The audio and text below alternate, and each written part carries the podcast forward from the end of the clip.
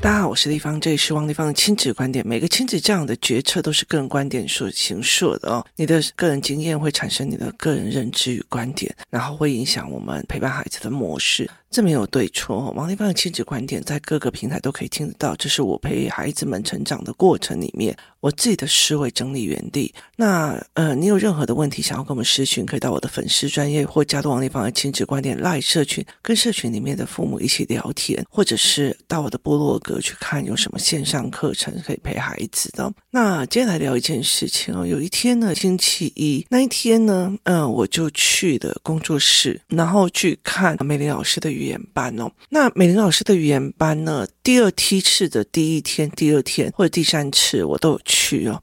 那个时候我就觉得说，哦，好沉闷哦，就是小孩都不讲话，然后这整个过程就非常非常的沉闷。然后那时候我就觉得说，呃，是课程的安排有问题吗？或怎么样哦？那呃，其实有一两个妈妈就会很不耐烦，就想要说，哎，离开我干嘛这样？那我也觉得 OK，那我只是觉得说，为什么那个时候这么的沉闷这样子哦？那后来接下来我就开始一直在生病。那我只要其实因为跟小孩子的呃，就是接触多了哦，就是常常小孩有什么感冒，我就会有什么感冒。所以其实我的生病的比例是很高的，然后呢，我都觉得我自己以前的好体力哦，到最后都是在这一群小孩身上，然后有什么样的感冒症状都会出现，那我就会觉得非常非常的疲累。结果后来，嗯、我就没有去，因为我怕又传染给其他的孩子哦。那呃，一直到这阵子，他已经是第二天要开始，就是已经他第一期已经到后面了。我去的时候，我就觉得哇，好吵哦，就是。很开心，就是很吵。每一个孩子哦，就是变得非常的熟，而且他们还会互相吵架，然后互相讲什么。那我曾经其实，在活动带领员班来讲的时候，我曾经跟活动带领员来说，其实你在带活动的时候，你要真的去思考你自己的定位，你自己的定位是什么样的定位哦？那以我自己哦，如果去参观过我上课的时候，你就会觉得很吵，真的宇宙无敌吵，然后控班很烂哦。就是我根本就没有要控班的意识，所以每一个人就会一直讲、一直讲、一直讲，然后我会跑题。只要小孩子的观点一不对，或者是观点有一个问题，我会觉得很有趣，我就会问他，然后我们就会跑题哦，就会跑题，然后去聊这个，然后再回来。那呃，那个时候其实包括学习概念营的时候，就有人就跟我讲说：“哦，你的班好吵，怎样的？”可是问题在于是，因为他们这个样子，他们可以自由去跟人家讲或干嘛，我就可以很明确的看得出来，哪一个孩子不会跟人家讲话，哪一个孩子会难过，哪一个孩子会怎么样。就是这些孩子们真正的样貌是什么？那呃，其实我们重来捋一次呃一个思维，你的孩子从家里，然后接下来去幼儿园，幼儿园就是这个时候要画画，这个时候就该画画，这个时候要做什么就做什么。那就算他有自由游玩的时间哦，问题在于是孩子的语言出不来。自由游玩也很安静哦，甚至还有所谓的角落教学。角落教学的一个状况就是，小孩子在一个角落一个角落各自选自己舒服的角落。我没有说角落教学不好，我觉得他这个是很 OK 的。可他很考验的是，有些小孩完全都没有语言的状况的时候，他在角落就是更闭缩。所以其实这些孩子在真实的状况里面，跟朋友的互动的状况里面是什么样的，很多的父母其实都不知道。他们会觉得说，我孩子回来会讲，可是会讲跟真实的是有落差的，而且是非常非常大的落差。所以后来我常会带父母去看这一块哦，去看说哦，我的小孩在这个状况是怎样？那为什么会让他们大名大放的一个原因，是因为我才知道他们哪里不懂。那一天呢，他们在跟我讲说，哎，丽芳，我有拿两本书要给你。然后呃，我那时候在上课，我说哦好，可是我的书单很多哦。那最近我还买了一个本书，一个小说是呃中国那边简体版的小说。然后我就说，其实我很想看的是其中。那个女主角非常有手腕哦，然后这时候就一个呃小学三年级问我说：“地方，以什么叫手腕？”那我就会清楚的知道说：“哦，原来还不知道手腕是什么。”那我怎么跟他讲哦？所以其实他们要非常在意的用哦。那呃后来这一次的思考班有一次来了一个新的同学，他来的时候他就一直很紧张，然后呃另外一个。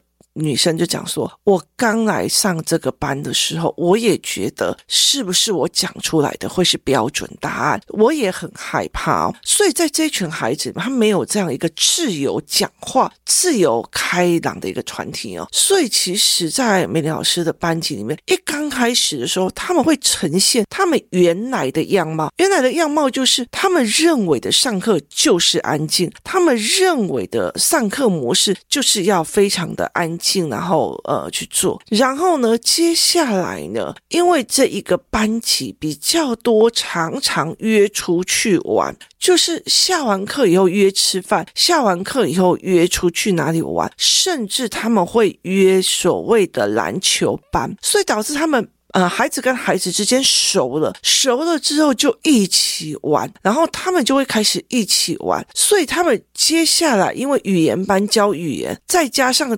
多的接触过后，他们的语言开始了，所以开始接下来就会开始聊天啊、玩啊或吵架这样子。那这是一个非常非常有趣的一个历史。那我觉得在很多的概念哦，我常常会觉得说，呃，是一件非常有趣的原因在于是，好，我们小时候带孩子，不管你去露营或是去哪里，其实爸爸妈妈都在，他就缩在你后面，其实他也可以完成他的人际关系里第一次露营或怎么样。可是问题在于是，你给孩子有没有一个概念是，其实我进入一个团体里面，一刚开始陌生会正常的，后来越来越熟的时候会怎么样？这个概念有没有给？我觉得说，呃，我们之前让小孩都不愿意跟人家讲话，怎么办？小孩，我有教过破题，我有教过破题，我有教过父母说怎么带孩子去跟人破题。好，可是如果我加入了一个团体之后，我加入了一个团体之后，我怎么破题是刚开始。我怎么去理解人跟人之间一刚开始大家都不熟的，后来会慢慢的熟起来，到最后甚至难分难舍。好。这个概念在于是好，所以你看，我们台湾的国小，我们台湾的国小有一段时间哦，我那时候我的女儿上了一个山上的小学，然后呢，呃，她是二年级才转进去，因为她前面是自学，后来她做了一件事情，就是因为她那个小学就是全班就只有二十七个，二十几个，十七个人，只有十七个人，全班只有十七个人，也就是在于是那是小学校。所以呢，那个小学校里面呢，呃，每一个班级就很少人，甚至还有一个班级只有十个人的。所以遇到好老师，他就可以照顾所有的人；遇到不怎么样的老师，他就是就是你知道吗？一排挤就不行了。所以那个时候，后来我就让他转学。我后来理解的一件事情，台湾的学校里面。一二年级好，重新分班，三四年级再重新分班，他在调整一下。一刚开始不熟，后来大家就会熟起来；一刚开始不熟，后来大家都会熟起来。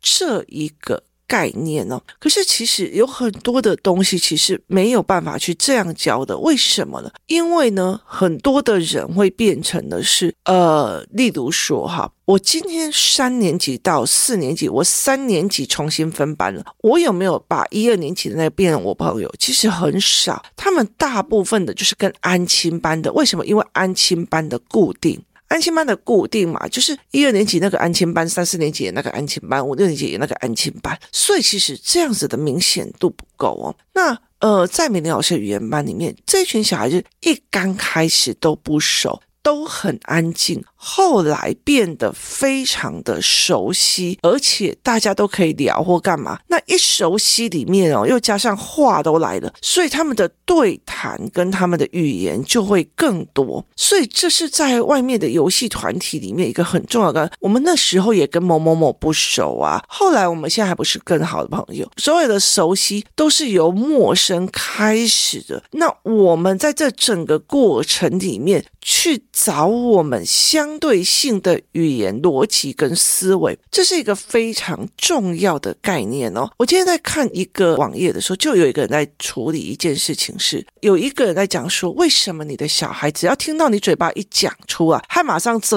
耳朵，要不然就是觉得一副不耐烦的人就走，就是他完全不想听你说的话。那呃，这个人给他的回答就是，因为你都在说教啊，因为你都在干嘛？你要关心他，你要安抚他。可是对我来讲，答案不是是这个样子的，答案不是这个样子。人从陌生到熟悉，到可以对话与相处，很大的一个部分叫做磨合与语言的架构，形成了一个相处模式。我跟孩子的爸的相处模式，跟我跟孩子之间的相处模式是完全不一样的。我跟我父母的相处模式也是完全不一样的。所以这是完全不不一样的思维走向哦。所以在这整个概念里面是这个样子的。我从我的儿女出生到现在，我不要跟他讲说这个不可以做，这个东西会坏掉。我教了一个叫做可能性交易，请问这样子掉下来的可能性大不大，或者怎么样？我叫他去影响思维，我让他知道说哦，不是我听不懂，是我不会。我让他去影响这些思维跟这些逻辑。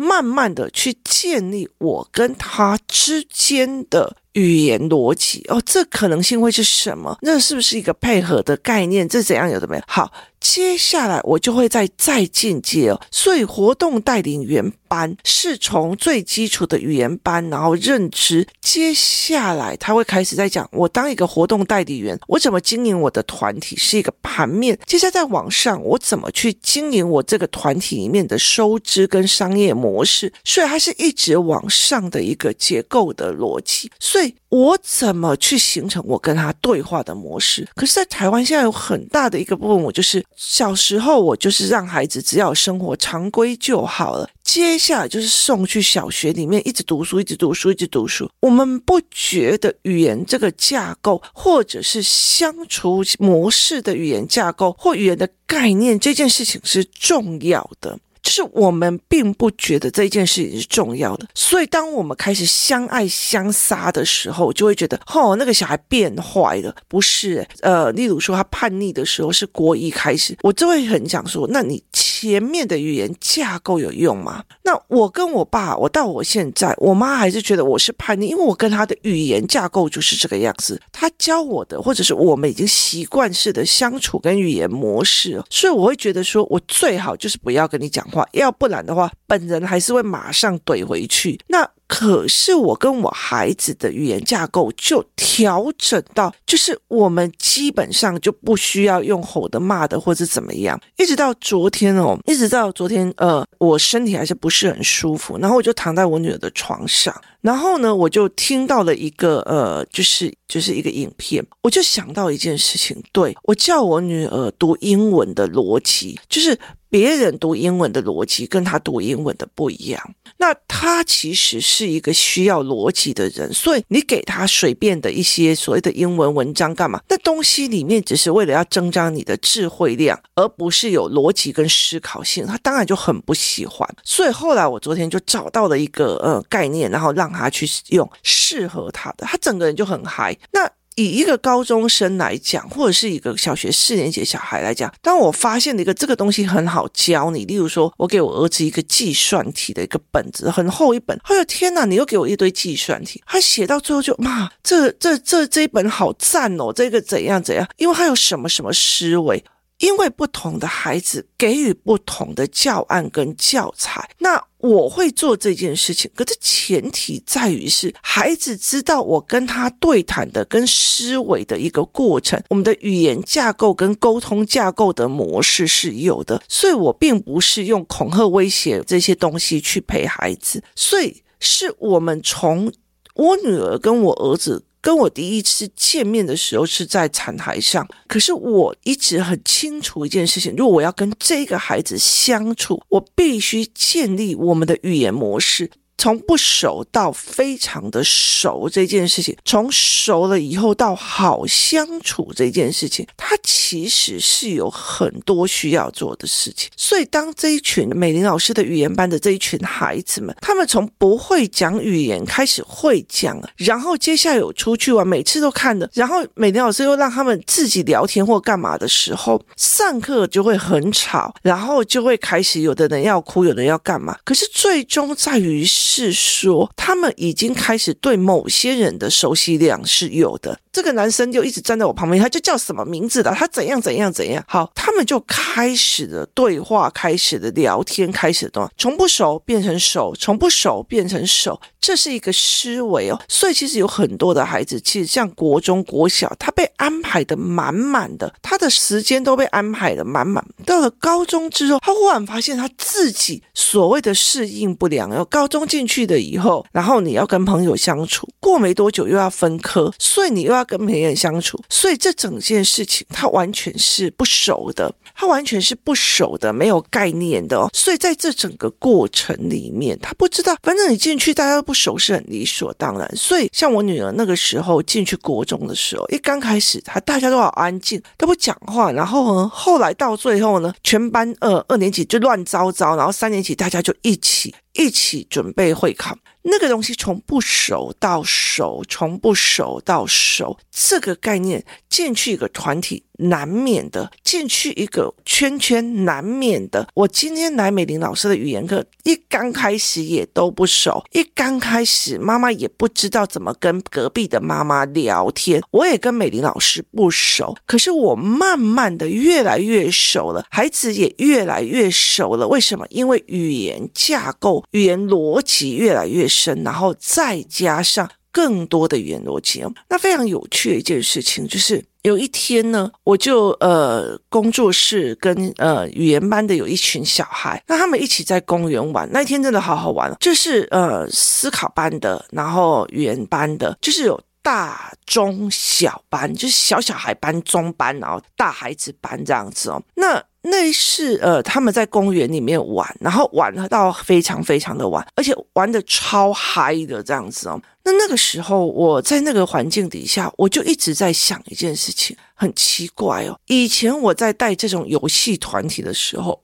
他们三不五时就会来告状，尤其是小小孩。那三不五时就会来告状，三不五时就会来告状。然后为什么这个小小孩班跟中班的，就是大概是小一、小二这一群的，他们会这么的自在，而且玩得这么开心？然后我后来就了解了一件事情：第一个，他们语言班上过了，所以他们沟通的方式少了很多的误解。第二件事情，大班思考班的孩子在带着他们玩。所以呢，他们是跟哥哥姐姐玩，哥哥姐姐教他们，而且哥哥姐姐的语言已经很强了，甚至哥哥姐姐会进去协调他们谁要玩什么，谁要干嘛。哪一个小孩下来的时候，他会在后面保护他，就默默的保护这个小孩。所以其实他们相对的冲突减少了，语言增多了。为什么？因为哥哥姐姐，或者是这些已经上过语言班的人，他们的语言多了，所以他们其实就可以用协商的，就不会像之前一样，还没有语言班之前，然后呢，呃，所谓的我们在游戏团就常常这里告状，那里告状，这里怎样，那里怎样。那个时候，其实我就觉得，哦，原来是这样，这一群大班的孩子在。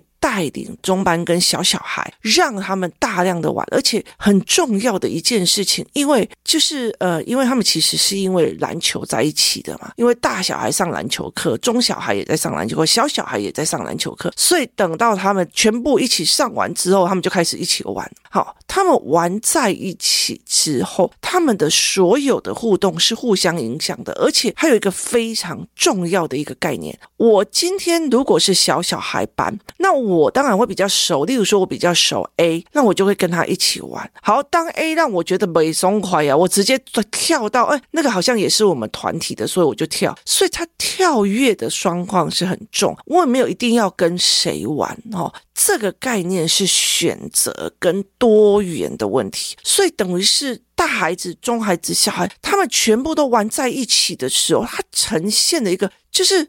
你就会觉得说，其实我那个时候只是在顾小小孩，只要最小的那几个不要不见就好，说我就一直盯着那个小的，其他们几乎我就不用处理任何的争执。然后你如果呃受伤了、委屈的，你想要玩，你就冲进去，大家也就会跟着你玩哦。那他们的排他性没有，因为他们清楚的大家知道，大家就玩在一起。那其实呃，在台湾很难有这样子的机会。以前我们在那个大丢点里面有国中生。小学生，然后学龄前，大家玩在一起哦，是有的。可是那个时候也容易欺负，为什么？因为语言包括我们的边界感会很重。可是这一群，因为他们各自上完课以后聚在一起，在公园里面玩，大孩子都很蛮好的。就是思考班这群孩子就会去照顾小小孩，然后中班的哦，他们也语言很快。为什么？因为你知道，小小孩的这一个班级跟中班的这一个班级。如果我都是跟，例如说四到五岁，几乎都跟四五六岁的人在一起，他玩的方式是一样的。那如果是呃一二年级的，他玩的方式也是一样。可是问题是，这是从四岁一直 range 到呃。就是十一岁，那这一群呃十一岁的孩子，他们又非常的有玩，跟一般的在那边滑手机呀、打电动的不一样。他们很会照顾人，很会跟他们对谈，所以导致他们玩在一起的速度很快，熟悉度也太快了。就是本来大家不熟，一下子大家就熟起来，然后语言的丰富性也多，小小孩很快的去做所谓的团体理解。就是我马上看大哥哥大姐姐，我就知道他们在玩什么了。就是我往前。进阶的一种玩法，然后又很嗨森，所以他们在那个过程里面，我就觉得哇，原来会产生这样不同的互相影响跟质变，所以。